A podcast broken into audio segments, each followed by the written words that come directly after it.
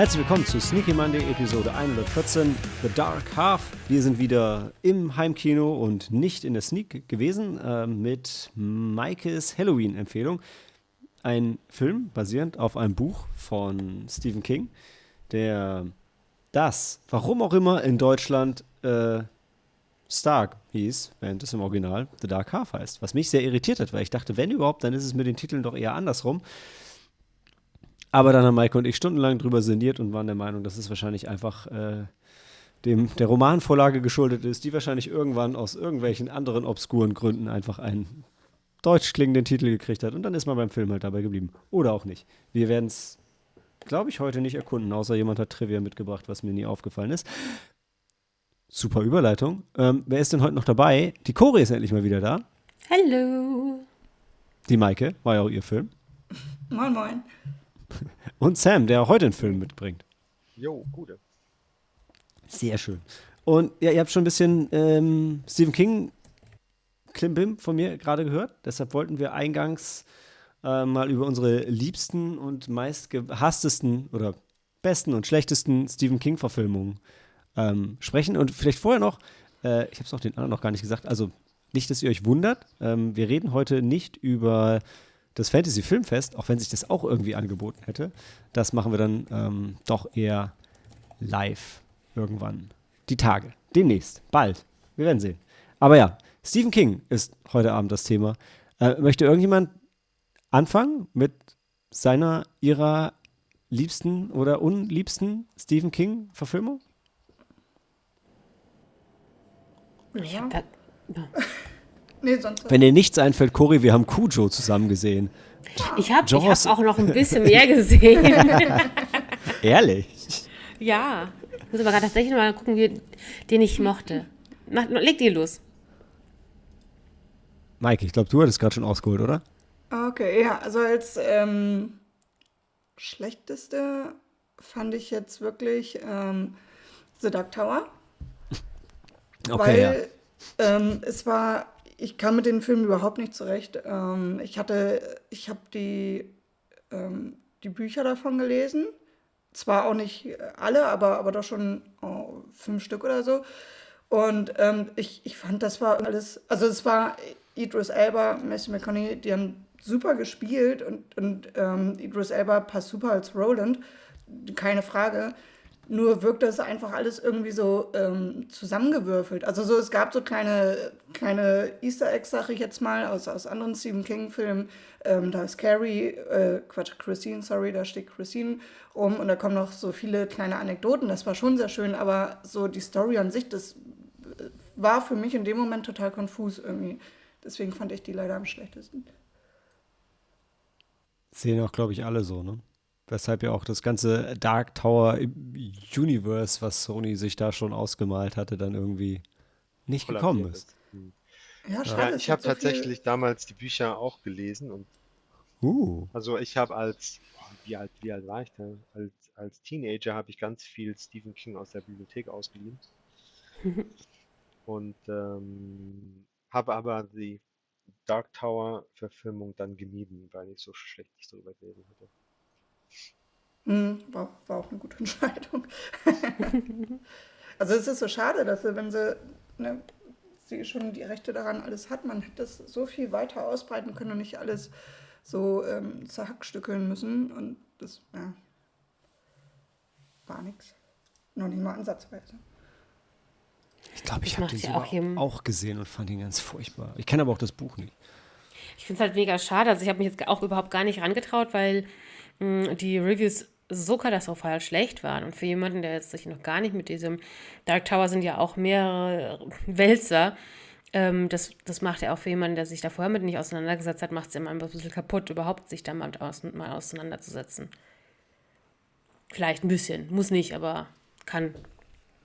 Ja, doch. Ich finde ich find das äh, ja total, total berechtigt. Also gibt es ja durchaus öfter schon, dass schlechte Verfilmungen dann das Ursprungsmaterial auch in der öffentlichen Wahrnehmung äh, runtergezogen haben. Ich, mm. Mir fällt gerade kein Beispiel ein, aber ich weiß, das ist einige Male gewesen.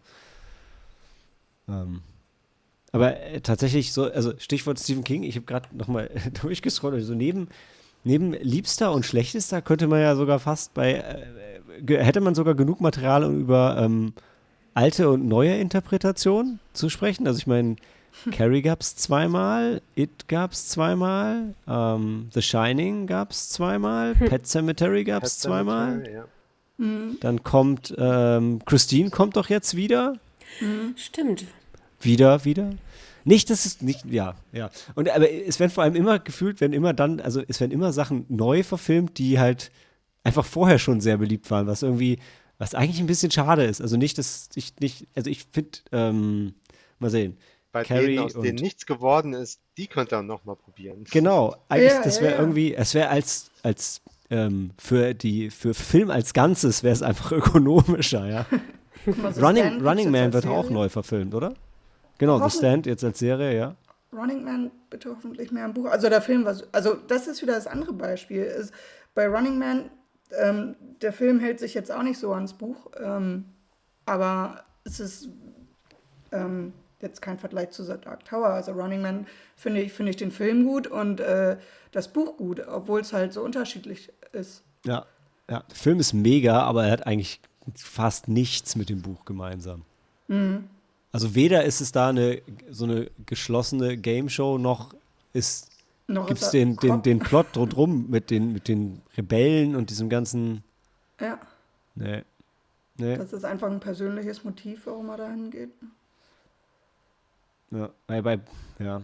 Ja. Ja, ja, ja. Ich will ich gerade, also ähm, tatsächlich Dark Half ist ja auch einer der Filme, die, die näher am, am Buch sind. Äh, aber ich glaube, meistens sind die, wenn man sich nah an die Stephen King Bücher hält, ist das als Film nicht unbedingt immer geil. Weiß nicht, ob wir da später bei Dark Half auch noch zu kommen. aber jetzt nicht so das Problem, aber grundsätzlich ist das schon okay, wenn man seine Ideen nimmt und ein bisschen so zwei Schritte davon weggeht und dann sein Ding macht. Also The Shining ist, glaube ich, ein ganz gutes Beispiel. Ähm, da war ja die Kubrick-Verfilmung nicht so nah am Buch und die finden eigentlich die meisten ganz gut. Und der Fernsehfilm war sehr nah am Buch und der ist eher nicht so spannend. Also bei Christine zum Beispiel, die sind auch sehr nah dran. Ja, Ähm, stimmt. Da ist jetzt funktioniert auch. Hat super funktioniert, weil da hat schon John Carpenter sich auch echt zurückgenommen. Ne? Ist ja auch jemand, der, also, das ist ein Film, den man nicht so sofort als John Carpenter-Film erkennt, ehrlich gesagt. Finde ich. Allein schon, weil er keinen John Carpenter-Soundtrack hat. Ich weiß gar nicht, wie es bei Pet Cemetery ist. Ist da die neue Verfilmung näher dran als die alte? Ich glaube, es war so, aber ich bin jetzt auch nicht so sicher. Ich auch nicht. Ich glaube, die war. Ich, Gab es diese. Ich glaube, die sollte näher dran sein, hatte ich gelesen gehabt. Aber ich bin jetzt auch nicht hundertprozentig sicher. Bei den Kurzgeschichten passt das immer wieder ganz gut. Ne? Hier bei ähm, Shawshank Redemption war ja ursprünglich eine Kurzgeschichte. Das habe ich schon wieder vergessen gehabt, dass es auch von Stephen King ist. Ist, glaube ich, so wie, ähm, na, Sam, welchen Film hattest du eben noch eingeworfen? Ich habe, ich habe äh, Hier, der 80er-Jahre-Film, der nicht The Goonies ist. Äh, Stand Ja. by Jungs. Stand, Stand by by Me. Me. Genau. Wheaton. Will Wheatons Origin Story. I mean, River ähm, Phoenix. Also ich meine, das ist auch ein Film, den man nicht so gedanklich als Stephen King-Film verordnet, weil eben keine Monster drin vorkommen. Also, außer Menschen. Ich glaub, ja, so wie ein- The Green Mile und Shawshank Redemption. Ja, genau, genau. Mhm. Das, das war. Ich wüsste aber echt, also was mein liebster Stephen King-Film ist, boah, also ich liebe, ich liebe Christine auf jeden Fall und ich liebe The Shining. Für mich so der japanische Geisterfilm, bevor ich japanische Geisterfilme gesehen habe. Ich liebe auch The Running Man. Ich glaube, wenn es, also ja, ja, ich finde die alle großartig, aber ich glaube, wenn es so um, also ich finde die wahrscheinlich als Filme besser, aber wenn es Stephen King-Film ist, wo ich auch wirklich so ein Stephen King, Stephen King-Vibes habe, so richtig, dann ist für mich wahrscheinlich der alte Pet Cemetery, einfach weil ich wegen ihrer Schwester, ich konnte wochenlang damals nicht schlafen. Das hat sich so Gedächtnis eingebrannt. Ich, ist zwar jetzt nicht die positivste Assoziation, aber einfach so intensiv. Ähm, ja, ich glaube, das wäre es bei mir. Ja, bei mir ist, ich kann mich auch nicht richtig entscheiden. Carrie, Christine oder Needful Things, so die kamen. Also Needful Things habe ich, ich habe alle von den dreien so oft gesehen auch. Bei Needful Things, äh, weiß nicht, ist auch so ein schönes. bindet sich gut damit ein, was ich, was ich schon ähm, bei The Dark Half geschrieben habe. So, das, das hat so die Stimmung, äh, ne, das, das passt irgendwie alles zusammen, zu den anderen Filmen auch irgendwie mit. Eine kurze Frage, wie heißt Needful Things on, auf Deutsch? Hieß- wo Äh, in Deutsch? einer kleinen Stadt. Das sagt mir gar nichts, das klingt ja total interessant. Das Das ist auch, das ist auch kein so bekannter Film. Ferris. Oh, muss ja doch. Und, und Katzen, also, also als Anthologie Katzenauge, äh, auch super. Dieser, in der dritten Geschichte ist ein kleiner Kobold, der lebt in der Wand und zieht ähm, dem Mädchen, in dessen Wand er wohnt, ähm, die, die, die Luft, die ähm, Lebensluft raus. Und da hatte ich als Kind dann, ähm, das war schon sehr unheimlich, da nachts ins Bett zu gehen. Das glaube ich. Ich, ich fand überhaupt so bei, bei Stephen King-Filmen, also, ähm, ich ist ja nicht mal anständiges Deutsch, bei Stephen King-Filmen, diese Bedrohung, die man als Kind so wahrnimmt, also auch so diese, ähm, diese Schlägertypen, die immer wieder vorkommen, ne? Das, das hat mich als Kind so gekriegt, weil wirklich dieses auf der Straße sein und einfach Angst haben, dass da Typen sind, die einen verprügeln, das kommt so und das ist als, wenn man als Erwachsener dann jetzt den, den neuen It schaut, dann wirkt die Angst von den Kindern teilweise, auf mich zumindest, dann irgendwie so, ne, so ein bisschen irrational. Aber damals hat mich das alles so gecatcht. Ähm, ja, ist irgendwie so ein ganz, ganz eigenes Gefühl. Ist hier in der Liste, oder doch, das war doch aber auch von Ihnen. Manchmal kommen sie wieder. Wie heißt das auf Englisch? Ich weiß es gerade nicht. Da geht es ja Ja, auch so. Ja, ja, da ist ja, ja, auch die Gang, ne? ja. Ja, ja, genau, genau, an den muss ich auch immer denken. Aber ich weiß auch gerade nicht, wie der im Original heißt. Ich war gerade nur erschrocken, dass Michael Jacksons Ghost von Stephen King ist, aber ja, ich, ich erinnere mich an. Das war damals so ein Knaller, boah, Michael Jacksons Musikfilmvideo. Ich finde es so krass, also wenn ich jetzt gerade über die Liste schaue, wie viele Sachen man doch echt kennt. Und ähm, ihr habt jetzt eher so die, die Gruselsachen ähm, erwähnt. Ich muss zugeben, ich muss da immer noch einiges nachholen. Carrie kenne ich, klar. Ähm, ich muss tatsächlich äh, Asche bei meinem Haupt ähm, Pet Cemetery nach, nachholen. Habe ich mich immer noch nicht getraut anzuschauen. Kann ich dir gerne ausleihen. Mal, werde ich bestimmt machen. Ähm, Cujo haben wir, hast du schon erwähnt, haben wir gesehen. Christine ist, glaube ich, bei mir auch schon zu lange her. Running Man hatten wir vor kurzem gesehen. Ähm, aber ich zum Beispiel, ich mag, mag auch echt gerne Shawshank Redemption, nämlich auch relativ spät erst mal gesehen.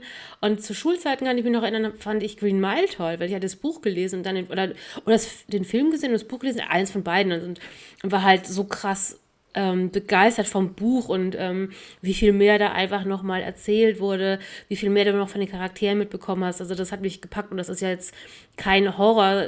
Insofern finde ich es total interessant zu sehen, wie vielfältig seine, seine Geschichten sind. Und auch, wie gesagt, wenn du drüber äh, schaust, was ist noch alles verfilmt worden. Also auch gerade in den letzten Jahren, 14, also 1408 ist ja damals mit äh, John Cusack, glaube ich, verfilmt worden. Ähm, was ist denn noch? Also, was ich in den letzten Jahren auch gesagt habe, Ger Gerald's Game. Ah, ja. 1922 hattest du auch nochmal ähm, empfohlen. Ah, Gerald's Game war scheiße. Ja, da, da, da bin ich auch, glaube ich, von denen, die ich jetzt gesehen habe, als einer der Also, schwäch also muss sagen, sind. scheiße ist übertrieben. Aber, Aber mein, mein Favorite, der ich glaube jetzt gerade noch nicht genannt wurde, aber äh, korrigiert mich, wenn ich falsch liege, ist The Mist. Weil ähm, bevor ich überhaupt so richtig gecheckt hatte, wie groß Stephen King ist, hatte ich halt ähm, tatsächlich so eine Kurz- oder eine Kurzgeschichtenbuch von, von Stephen King und da war das dabei. Und ich fand das so spannend und das ist eigentlich, das ist jetzt ja eben kein, das ist eine Kurzgeschichte. Das ist, trotzdem bist du super schnell gefangen in dieser Atmosphäre des, dieser Geschichte und das Ende war auch schon, hm, aber die Verfilmung, an die man da sagt, dass Stephen King ja, glaube ich, wenn ich mich recht erinnere, selbst davon, warum ist ihm das Ende nicht eingefallen? Das ist so ein, das war so weil, weil, zerstörerisch. weil Stephen King keine Enden schreiben kann. Das ist. Stimmt. Aber The Mist, The Mist habe ich noch offen auf meiner Watchlist leider. Hast du noch nicht gesehen? Doch. Nee, nee, nee, habe ich noch nicht. Ja. Aber, ähm, also 1922. Willst du es lesen vorher? Auch auf meiner Watchlist. Ah, uh. Ich wollte gerade sagen, die you? 1922 und the, In the Tall Grass sind, glaube ich, beides Oh, ja. Netflix-Produktionen, die Ja, ja. aber beide echt gut sind. Ja, Ich habe 1922 noch nicht gesehen, aber in ähm, Tall Grass fand ich auch echt gut. Dir- Patrick ich Wilson kann- wieder. Ich kann die in meinem Gedächtnis kaum noch auseinanderhalten, weil ich die fast back-to-back geguckt habe. und ähm, was bald kommen soll, sehe ich ja jetzt ja auch noch in der Liste. Ähm, The Girl Who Loved Tom Gordon, wenn der jetzt endlich mal kommt, das, der war schon länger irgendwie äh, die Rede von, da würde ich mich tierisch drüber freuen. Also das war ein schönes, schönes Buch. Ähm, auch so, wo man jetzt nicht weiß, ist es äh, die Story, ist es real, wird es eingebildet oder nicht. Ähm, und hier äh, Todesmarsch. Sieht oh ja, ja. das habe ich auch gelesen. Ja. Hey. Einer der wenigen, ich bin, ich bin nicht so gelesen wie ihr, aber das fand ich auch echt toll. Und ich bin, also ich, ich möchte unbedingt immer noch sehen ähm, Silver Bullet, die, die Stephen King Werwolf-Geschichte. Maike, wie heißt der noch in Deutschland? Äh, Taka Mills, die Bestie von Taka Mills. Ah, Oder genau. der Werwolf von Taka Mills. Ja, deshalb habe ich den nie gefunden. Das war ein Film, den ähm, Quentin Tarantino empfohlen hatte. Also in, der, in demselben Podcast, in dem auch, aus dem auch meine Empfehlung zu äh, Hell, Hell Knight hieß er? Ja, stammte hat er auch den empfohlen. Und ich erzähle euch jetzt auch nicht, warum er den empfohlen hat, weil das nimmt den Twist vorweg. Ein Twist. Ja, und wichtig ähm, im Zusammenhang von heute zu erwähnen ist ähm, Creepshow, denn das ist der Film, den äh, George Romero vorher von, beziehungsweise mit Stephen King gemacht hat. Und den finde ich auch großartig übrigens. Den gibt es in mhm. Deutschland leider gar nicht zu kaufen. Ähm, ich weiß gar nicht, ob der indiziert ist. Ich glaube es fast. Ich hatte den damals auf VHS und der ist mega geil. Ja, ja genau. Ja. Aber geschnitten. Zusammen? Und ja, wahrscheinlich. Mit, mit Leslie Nielsen und, und Stephen King als, als Hillbilly. So ein geiler Film. Horror-Kurzgeschichten sind eh das Beste. Mhm. Ja. So, dann gibt es Children of the Corn, von dem sie dann irgendwie 20 Fortsetzungen gemacht hat. Haben die ich alle nie gesehen habe, glaube ich. Mhm. Ähm. Back of Bones würde ich noch gerne sehen, aber das ist so eine, auch, ich glaube, das war eine TV-Produktion. Welche? Ähm, Back of Bones mit Pierce Brosnan. Uh. Zu dem Buch Sarah. Ah, oh, sorry. Nee, sonst, ja. Wenn, wenn, ich noch eines erwähnen könnte, was ich immer richtig gerne mochte, äh, war ich auch, ich glaube, ein Teenie, wo ich das im Fernsehen, TV-Film ist es, ähm, gesehen habe und ich fand den auch richtig cool. Kann man sich dran, ich habe das Buch nicht gelesen, aber ich glaube, vielleicht muss ich es mal nachholen, ist Langoliers. Das hatte mir immer Spaß gemacht. Also den haben Maike und ich damals rauf und runter geguckt. Obwohl eigentlich die Effekte von diesen Viechern mega scheiße sind oh heutzutage. Gott, ja, das war. Aber das trotzdem, ich fand diese Atmosphäre richtig geil. Ja. Also Was hat denn der Typ noch immer so apathisch vor sich hingesagt? Papier, nein, der eine Typ hat auch Papier zerrissen. Ja, immer Papier zerrissen, genau. Aber er hat auch irgendwas ja. dabei gesagt. Irgendwie, ja, das dass, man nicht, dass man nicht trödeln soll oder so. Ich krieg's nicht mehr zusammen. so ein Spruch von seiner Mutter. Ja. Ja. Ja. Ja, The Shining und Dr. Sleep. Dr. Sleep, der für mich ähm, nicht das Recht hatte, ein guter Film zu sein, aber echt, echt gut war, fand ich. Also ich wirklich Spaß mit gehabt. Mhm. Ähm. Sam, du hattest den auch gerade erst noch gesehen, ne? warst so ähm, halb begeistert. Du warst gerade weg. Ich habe nicht ah, verstanden. Ähm, ähm, ähm, ähm Dr. Sleep. Der, der, der, ich, für mich ja, hat er genau. kein Recht, so gut zu sein, wie er ist, aber ich, mir hat er wirklich Spaß gemacht. Mir hat er auch Spaß gemacht. Ist halt wenig Horror, eigentlicher Horror. Ich war halt von dem Director's Cut nicht so begeistert. Hat, hatte ich mir mehr versprochen. Also die extra halbe Stunde bringt eigentlich nichts. Ja, mhm. da, da, das ist immer gefährlich, das stimmt, das stimmt. Ja. Aber ich hatte von Anfang an nur den Director's Cut gesehen, deshalb ähm, ja. ähm, ich, war, war nee, ich da nicht enttäuscht. Also, bei mir sind die Top 4 ähm, oder die Top 3 sind Misery, The Shining und Shawshank Redemption. Ah ja. Hm. Misery und Dolores, die Kathy Bates Filme. Ah, sind beide gut, ja. Misery nee, war. Äh, sorry, uh, It, das, das, neue It ist noch vor Shawshank Redemption. Ah. Hm. Hm. Äh, Misery war doch der Film, der in Deutschland Sie hieß früher, oder? Ja, genau. Habe ich immer gedacht, dass ich habe immer gedacht, dass Sie und S zusammengehören müssen. Das hat für mich als Kind irgendwie Sinn gemacht. Hey, und kann mir einer von euch. Wo, wo, ja. bleibt denn dann er? Ja. ja, das wäre dann der dritte Teil. Aber äh, tatsächlich, da, ähm, äh, Maike, ich glaube, hatten wir darüber letztens geredet, dass wir so irritiert sind, es gibt, dass es so viele Leute gibt, die nicht S sagen, sondern ja, Es. Es. Und ich, hab, verstehe es nicht. Ich, ich, ich auch nicht. Das sagt man doch nicht. Nee. Das sagt doch nicht er, sie, es. Habe ich nie verstanden. Oder ist das irgendwie ein Dialekt? Nee, oder? Eigentlich ich glaube, also ich also ich, ich im Schwarzwald so und ich habe immer gedacht, ey, ist, wollen die vielleicht wollen die Leute irgendwie vielleicht clever klingen? Das heißt es. Nein. wow. Anyways. Jetzt heißt es ja it. Jetzt heutzutage brauchen wir das zum Glück genau, nicht mehr. ich habe das endlich einfach gemacht. Nee, also, nee, tatsächlich. Also ich meine, aber es ist nicht so schlimm wie, wie die, wobei doch schon. Also so, ich glaube, so der Google-Algorithmus ist für sowas halt auch nicht, nicht, nicht einfach. Genauso wie die Bestie von Tucker Mills und ähm, Silver Bullet. Das kriege ich auch nicht zusammen. Also das sind wirklich, wenn es so gar keinen Bezug zu, äh, so wie The Dark Half und Stark, ja, also ganz ehrlich, das verstehe ich nicht. Ähm, will mir nicht in den Kopf. Gut, ähm, Boah, Sam, da lohnt sich nicht daraus eine, ähm, eine Letterbox-Liste zu machen, oder? Unsere Stephen King-Empfehlung. Wir haben einfach jetzt alle Filme genannt, die es gibt. nee. nee, jetzt lassen wir es sein. Okay, dann machen wir eine ganz, ganz kurze Pause und reden gleich, endlich, tatsächlich, über The Dark Half.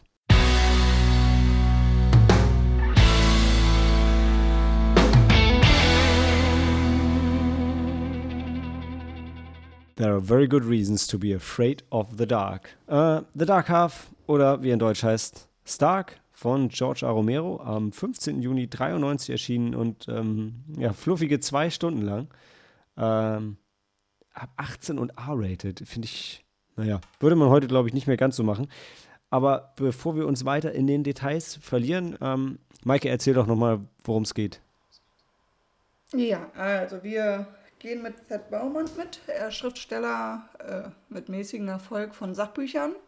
Aber bei Nacht sozusagen ähm, schreibt er, also ne, in Anführungsstrichen bei Nacht, ähm, brutalste Horror-Thriller oder Thriller ähm, mit seinem Pseudonym George Stark.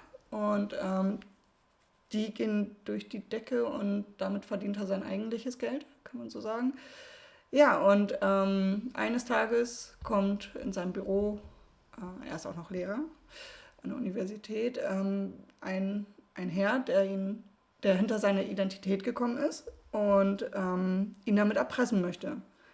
Um diesen zuvorzukommen, ähm, geht er mit seiner Frau an die Presse, also die machen da eine Home Story, kann man fast so sagen, um, genau, um das selber in der Hand zu haben. So, und ähm, sprichwörtlich möchte er dann inszenatorisch ähm, stark begraben, ähm, mit Grabstein und Grab und allem drum und dran, es ist alles da und ja, darum handelt das denn, dass ähm, George Stark das aber nicht so gerne möchte.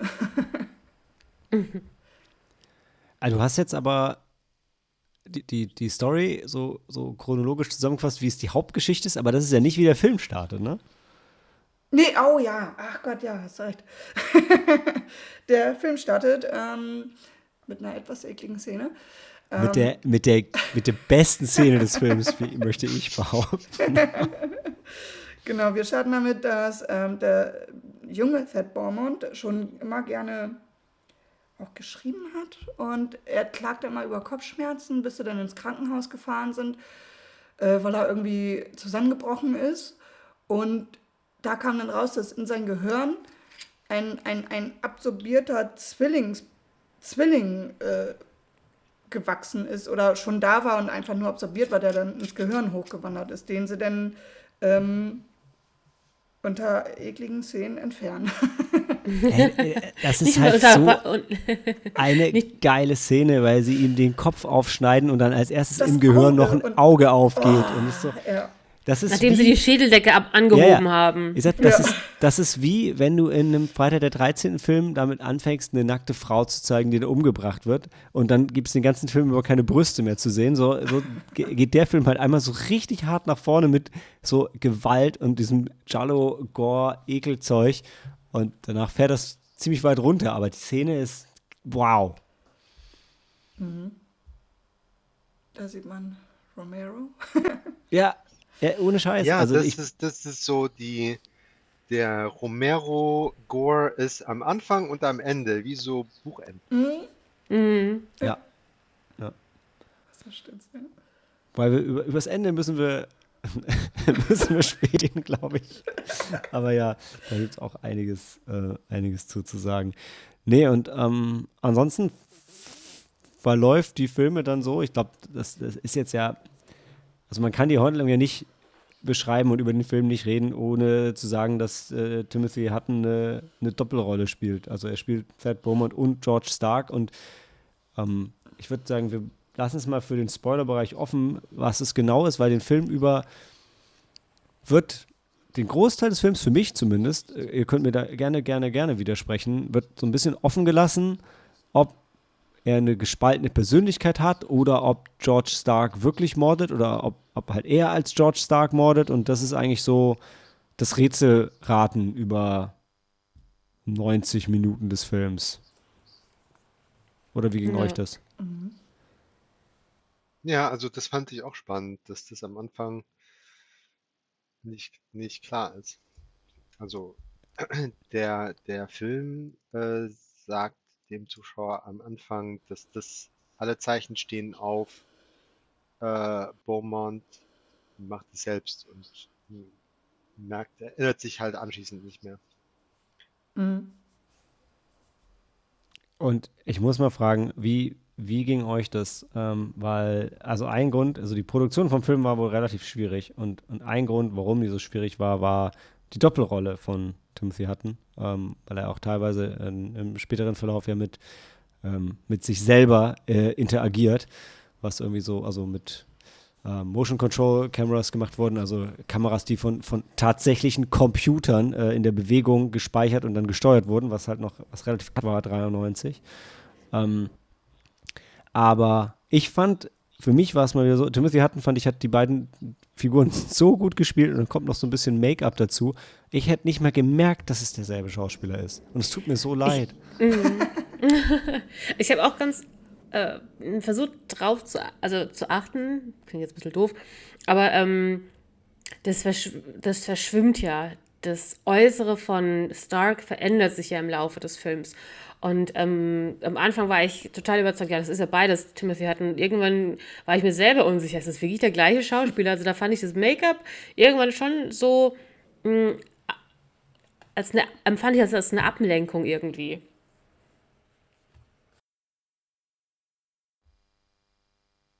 Ja, für mich war es wirklich, also für mich war es einfach, dass es so, so, so gut gespielt war, dass es, also für mich, ich will nicht sagen, nicht mehr funktioniert hat, aber den Aufwand hätten sie für mich dann nicht betreiben müssen. Aber, naja. Ja, also für mich war das klar, dass es immer derselbe Schauspieler ist.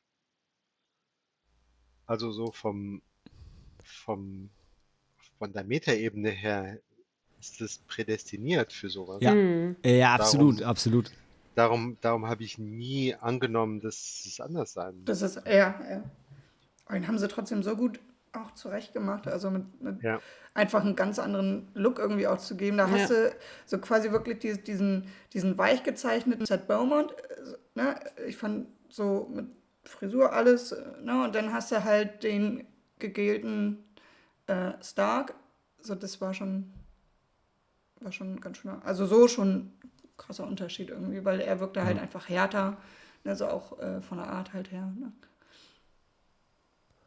Aber es ist, glaube ich, ganz cool, wie du sagst, so der weich, weichgespülte äh, oder der, der weiche Thad Bowman, weil ich finde, so sind in den Stephen King-Filmen die Väter, also so die, diese Figuren oft entweder, die sind irgendwie so verweichlicht oder die sind halt so harte Arschlöcher. Also es ist echt, es ist wirklich, also Väter sind meistens in diesen beiden Extremen in den Stephen King-Filmen. Selten sind es einfach so coole Typen.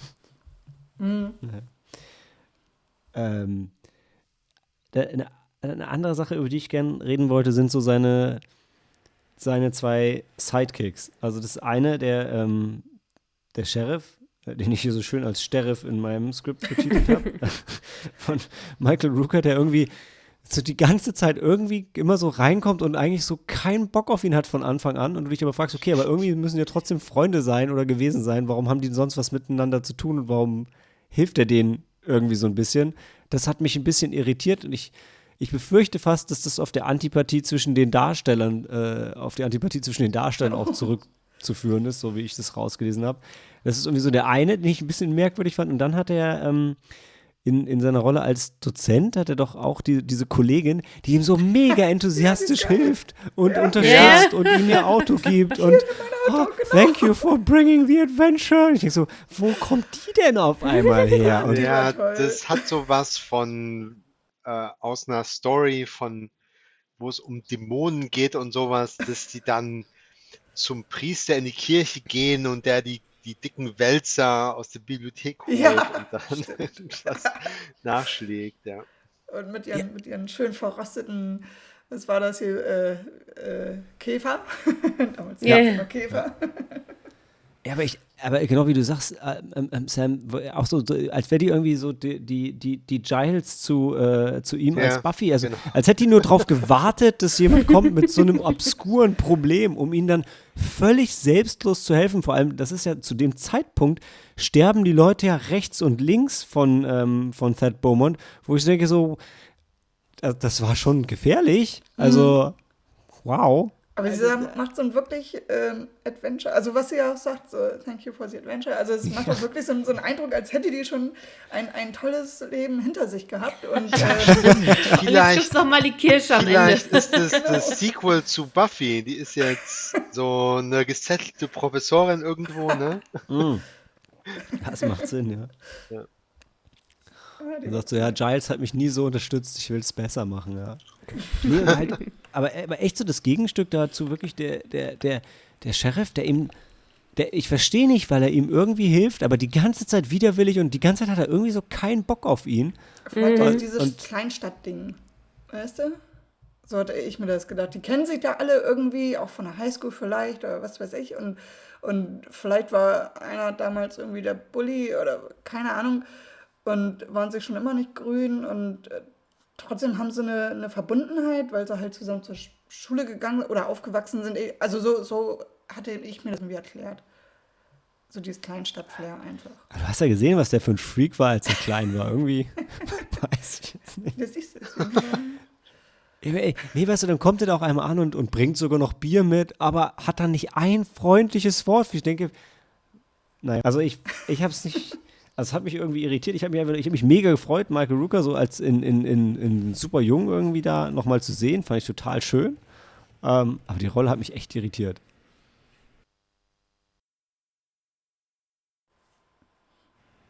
Aber die Rolle von Baumanns Frau, die fand ich auch ganz cool. Die war, die war so, wie, wie man halt vom Ehepartner dann steht hinter ihnen und macht mit ihnen den ganzen Scheiß mit und auch wenn das hier für die Gefahr für die Kinder geht und die fand ich, die fand ich auch. Die war zwar jetzt nicht mal so gleich in vorderster Reihe präsent, aber irgendwie war sie, war sie ja ein guter Rückhalt. Das hat man da auch. gemacht. zumindest nicht irgendwie hysterisch oder, Ja, oder genau. einfach nur dumm, wie das, wie das sonst in solchen Filmen Ja. öfter ist. Ne? Genau, er hat sich Da bin beraten. ich total bei der. Ja. Ja, also Fand ich- ich, fand dann doch ganz interessant, was der äh, Thad Beaumont selbst in seiner Vorlesung erklärt über die Dualität des Menschen und dass man als, also der gibt einen Kurs in, äh, wie wird man Schriftsteller oder so ähnlich, in, Lit in Literatur und berät dann halt seine Studenten, ja, du musst halt äh, so eine Art alter Ego finden, ne, das halt diese ganzen äh, gesellschaftlichen Einschränkungen ähm, nicht hat und einfach sich entfesseln kann und eben Ideen und Inspirationen aufs Blatt bringen kann. Ähm, was dann entsprechend Leserschaft äh, interessiert. Mhm. Ich fand es auch, also äh, um halt irgendwie so seine, seine eigene Haltung zu mauern und zu erläutern, fand ich das auch ganz cool. Ich muss aber sagen, also gerade den Horrorfilm-Trope, wenn in Vorlesungen, und das ist ja eigentlich eher ein genereller Film-Trope, so zufällig was erklärt wird, was für den Plot vom Film relevant ist, oh, ich kann es eigentlich nicht mehr sehen. Also vor allem, weil ich irgendwie gerade noch ähm, die Nightmare on Elm Street Filme wieder gesehen habe, wo natürlich immer in der Schule gerade über Träume und Traumdeutung geredet wird.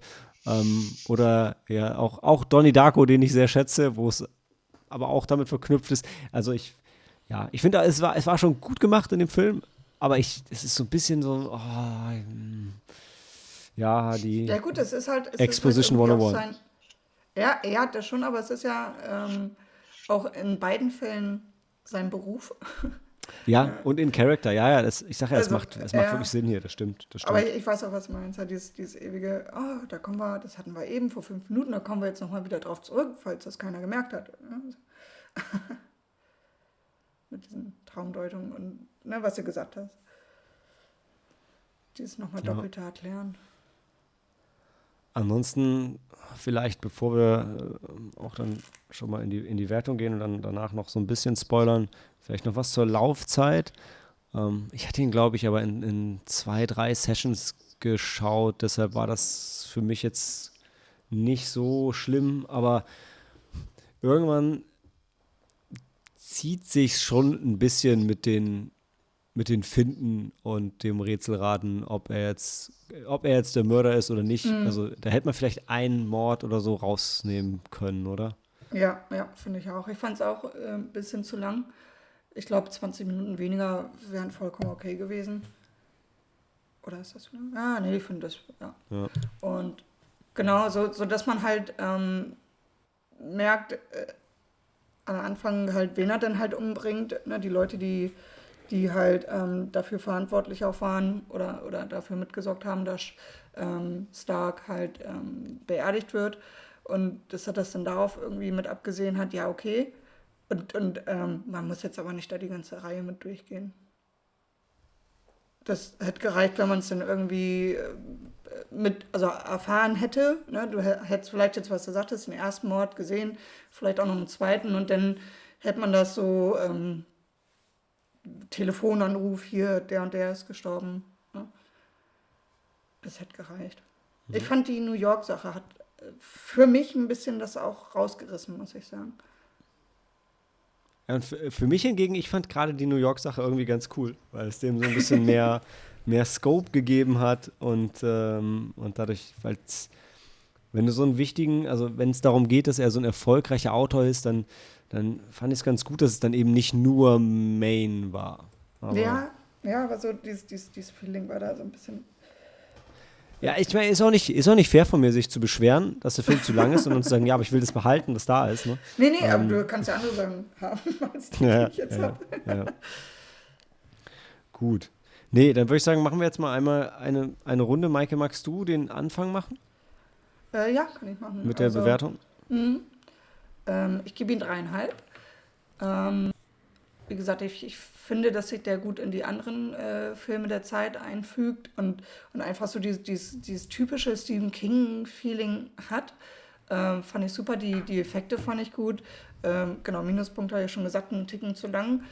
Ähm, aber sonst, äh, schauspielerisch hat Timothy Hutton das auch einfach klasse gemacht.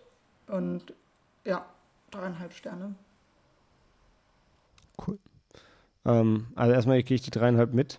Dann finde ich sehr gut, dass du die Effekte erwähnst. Das wollte ich auch unbedingt noch machen. Also, weil in dem Film, es geht ja viel darum, dass, ähm, was sind es, Sper Sperlinge? Sperlinge. Sp- Sp- Die Vögel, die immer auftauchen, wenn er seine Spatzen. Anfälle hat. Und da gibt es auch immer eine Erklärung für und bla. In dem Fall, ich fand, das war mega cool gemacht.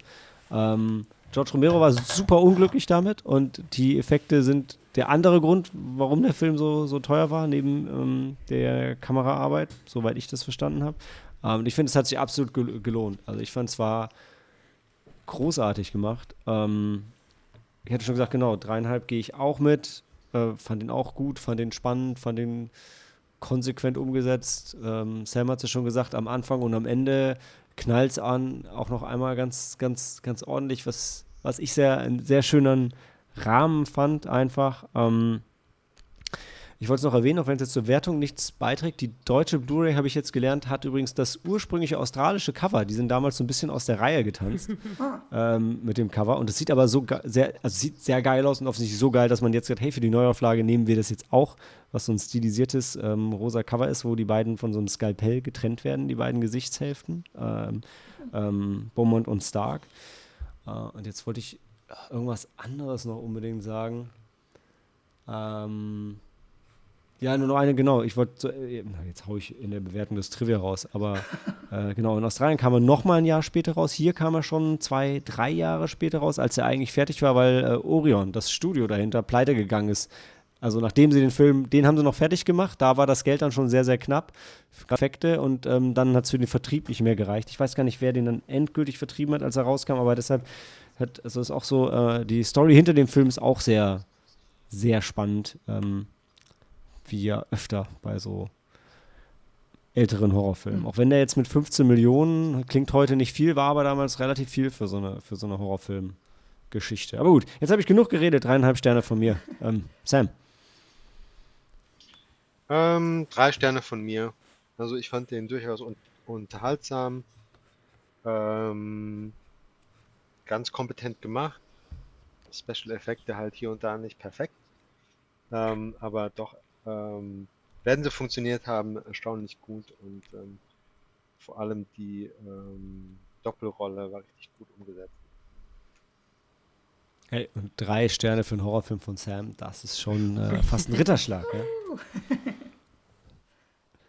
Cory, wie war es bei dir? Ähm, ich würde ihm auch drei Sterne geben. Ähm, ich war ganz gut erhalten von dem Film. Ich fand auch viel, ähm, gerade eben auch für die Zeit, so wie ihr es eigentlich auch schon gesagt habt, ähm, echt spannend gemacht. Das war auch ein ziemliches. Ähm, ich fand äh, gleichermaßen dieses Wirrwarr. Ist es jetzt ähm, ist er jetzt schizophren oder es, gibt es diesen Stark wirklich?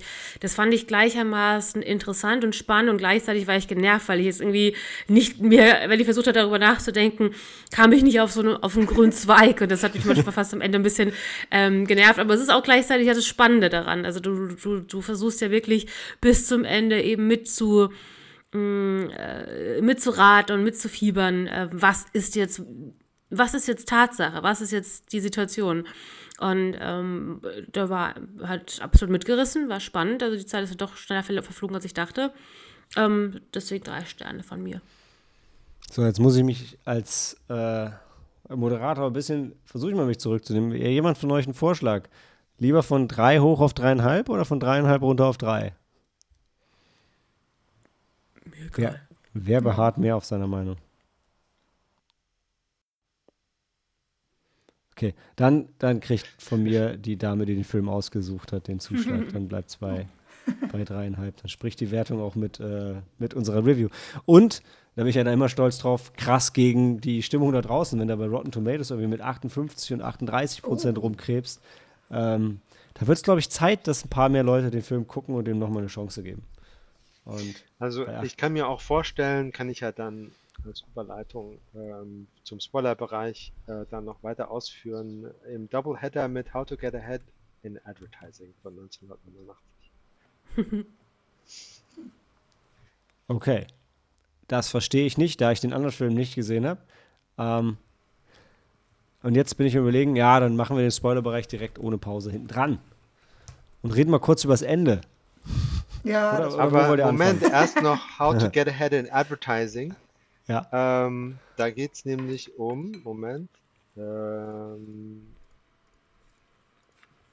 die Zusammenfassung auf IMDb ist ganz gut. Ein zynischer Werbemanager hat eine Blockade am, äh, auf der Arbeit, die äh, zu einem Meltdown führt. Äh, und plötzlich fängt ein großes sprechendes Furunkel auf seiner Schulter zu wachsen. okay.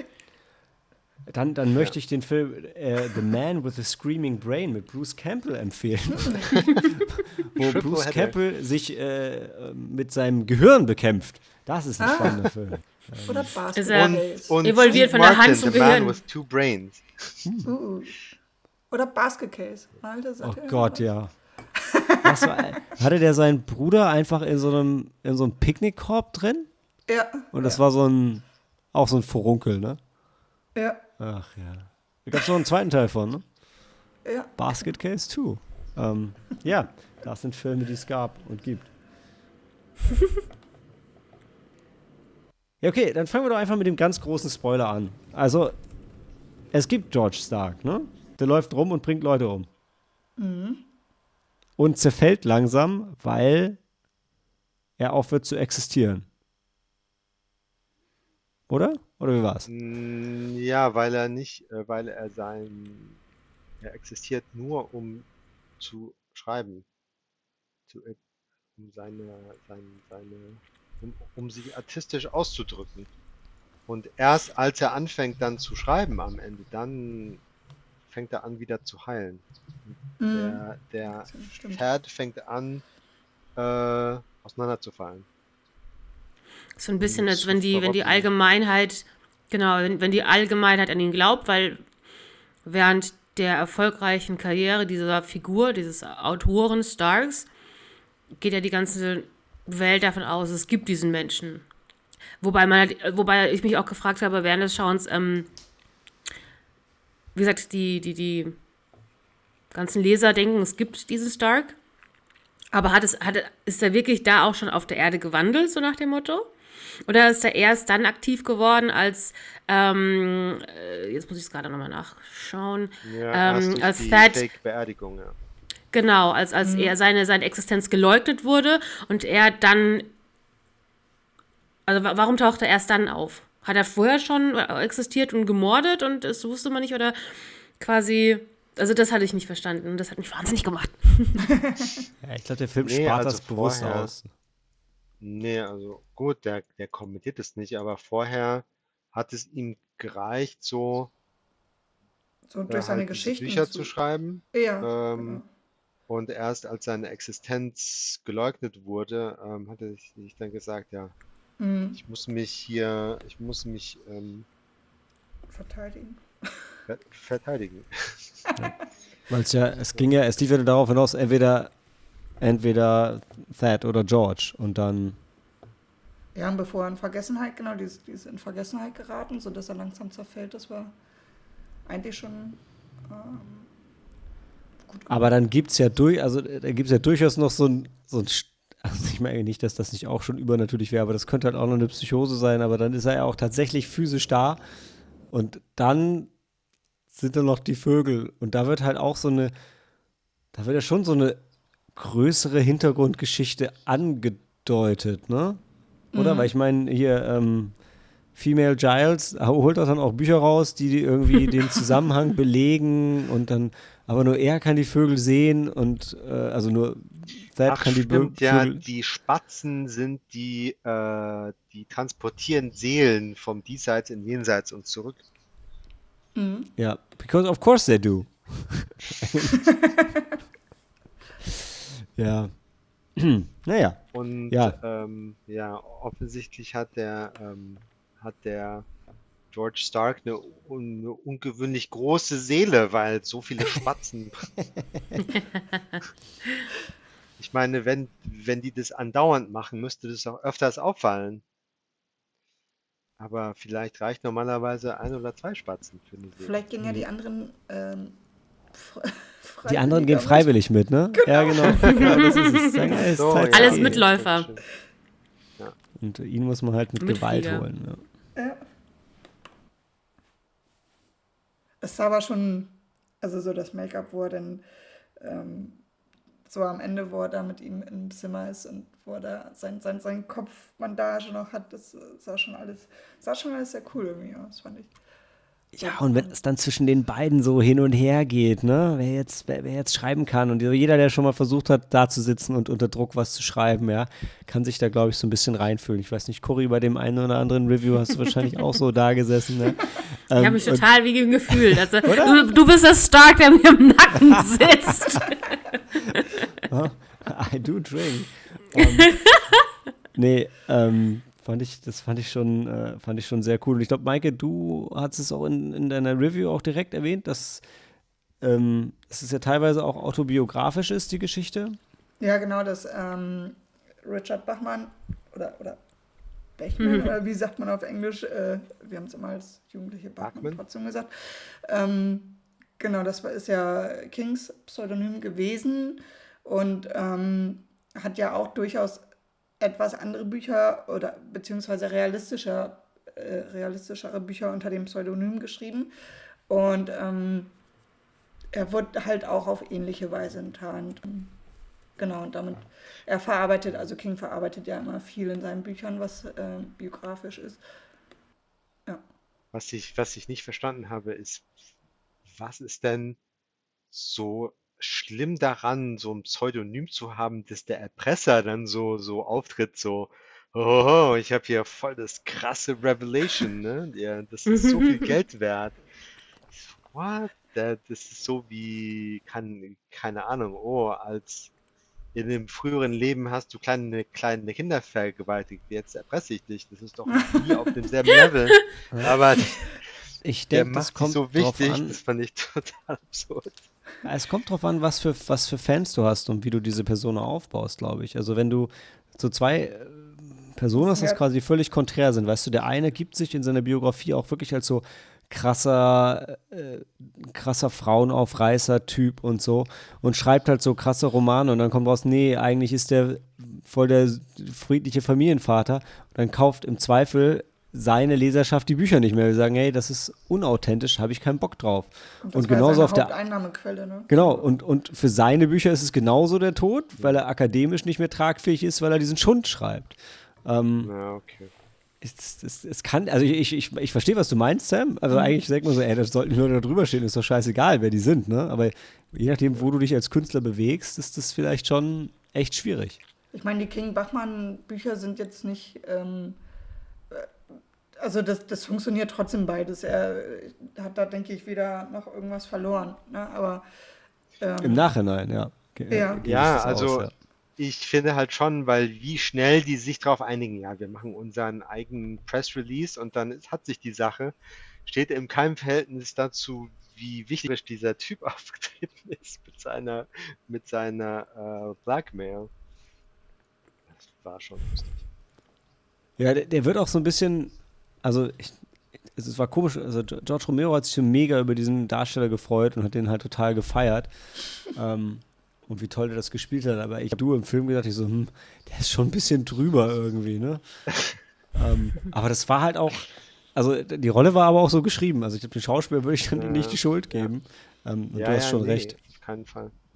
Der, der Fotograf, der dann für diese Story angeheuert wurde, war ja auch so. Ja, oh Gott, ja. Boah, wir inszenieren das so und so und ey, ich habe hier auf dem Friedhof einen äh, Grabstein auf Styropor äh, bestellt und alles und der da denkt sich so, oh Gott, na gut, meinetwegen, ich mach einfach, was die denken. Komme ich hier nicht aus.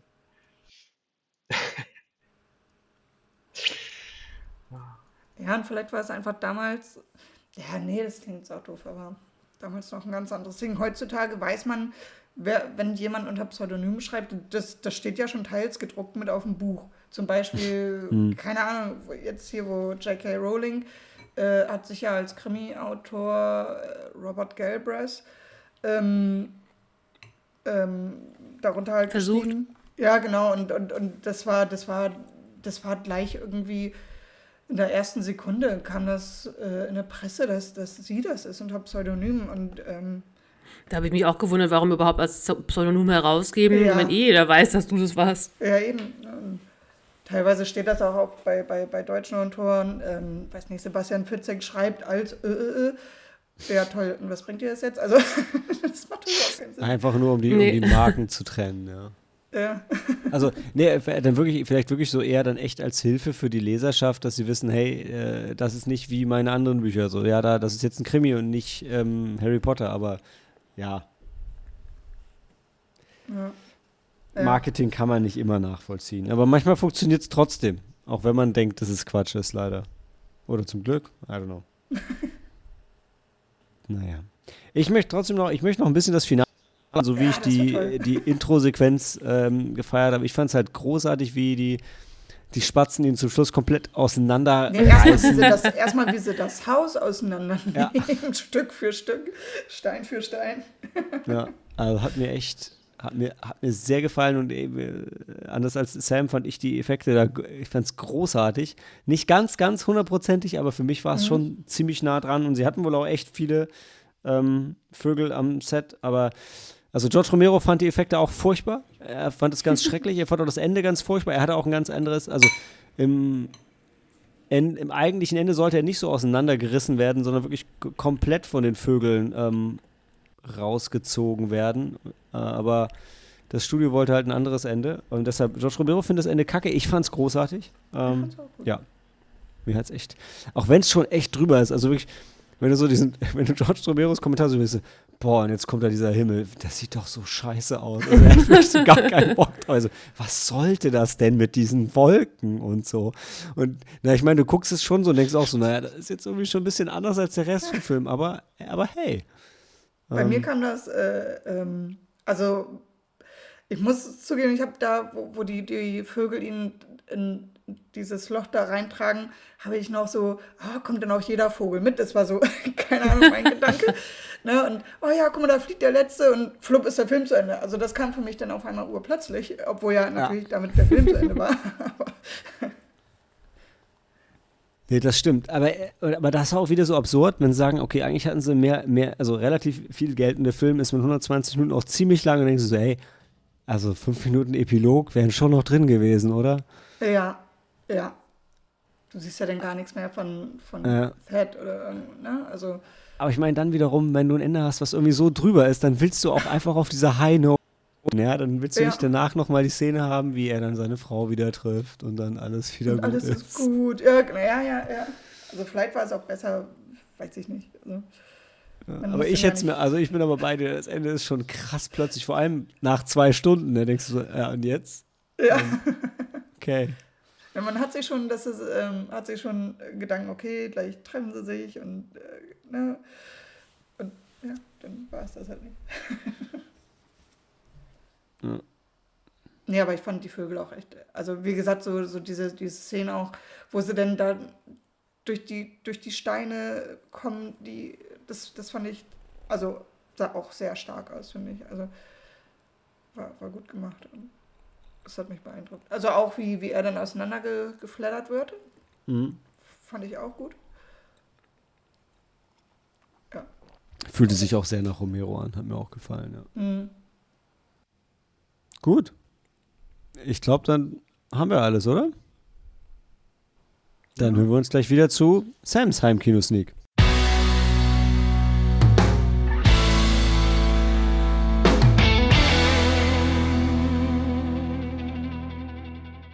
Willkommen zur Heimkino-Sneak im November. Das wird dann die, letztes, die letzte Heimkino-Sneak dieses Jahres. Ne? Also ich meine, es kommt noch ein Dezemberfilm, aber den werden wir nicht mehr dieses Jahr besprechen. Ähm, und die kommt von Sam. Sam, was hast du uns yes. mitgebracht? Fast Times at Ridgemont High von 1982. Das habe ich schon mal gehört. Auf Sagt Deutsch, mir gar nichts. Ich glaube, ich, glaub, ich stehe im Wald. Ey, natürlich. Ist ja auch. Von, äh, von Amy Heckerling, die schon die auch Clueless, Look Who's mm. Talking äh, gemacht hat, ja. Ah. Äh, und ihr werdet ganz viele bekannte Gesichter sehen. Wie heißt der Film jetzt nochmal? Fast, Fast Times, Times, at Richmond High. Ja. Ach, mit, mit Sean Penn. Geschrieben ah. von Cameron Crowe. Ja. Oh Gott. Sean Penn, ja. stimmt, hast recht. Es gibt eine 12 Euro Blu-ray, die ich gleich bestellen werde. Sieht ja super aus. Uh, von Cape Light. Das auf, ist. Äh, ähm, für alle, die streamen wollen, gibt es auf chili.tv oder de.chili.com. Äh, Chili äh, wie das Chili? Mit einem L. Also. Leider, leider nicht in HD für 2,99. Die einzige Option für OV-Sprachtrack. Und ähm, Neue Neukunden kriegen 50 Prozent äh, vom ersten Film Rabatt. Wenn ich richtig verstanden habe. Und das heißt, äh, potenziell wird es für, für uns und für alle draußen günstiger, weil wahrscheinlich noch nicht jeder ein Chili-Abo hat. Ja. Okay. Aber ja, cool. Ja, Vielen Dank, Sam. Danke. Ja. Schade, dass Helen nicht dabei ist. Die hat wahrscheinlich am meisten Bock auf den Film. Ach so, ja, äh, zur kurzen Zusammenfassung. Ähm, Highschool-Schüler wachsen in Kalifornien auf. So. Slice of Life. Komplett realistisch. Ja. Cool. Nein. Fast Cars, Fast Girls, Fast Carrots. hey, what? Das hatte ich auch gerade eben exactly. auf meinem Letterbox gelesen. nice. Ne, ich freue mich. Ich freue mich. Die Blu-ray ist bestellt. Die Blu-ray ist überraschenderweise übrigens günstiger als die DVD jetzt. Jetzt mache ich mir Sorgen. Sammlerstück. So, willst du noch mal recherchieren, ob die HD, ob der, ob der HD-Transfer vielleicht nichts taugt oder so? Ja, nee, ich war, ich, erstens weiß ich nicht, ob das, ob das Bild, ob das jetzt das Ausschlaggebende ist für, für den Genuss des Films. Zweitens habe ich schon auf Bestellen gedrückt. So, ich werde jetzt Ich werde berichten, oder wir werden berichten, Anfang Dezember. Genau, das nächste Mal hören wir uns wieder zu einer äh, regulären Sneaky Monday-Folge. Dann denke ich ein Fantasy-Filmfest-Special und dann entweder Sam Sam Kino Sneak oder die nächste reguläre Folge. Und dann kommt das Weihnachtsspecial und dann kommt der Jahresrückblick. Oh mein Gott, es wird so wunderbar. Leute, Handy aus, Film ab. Ha, schön.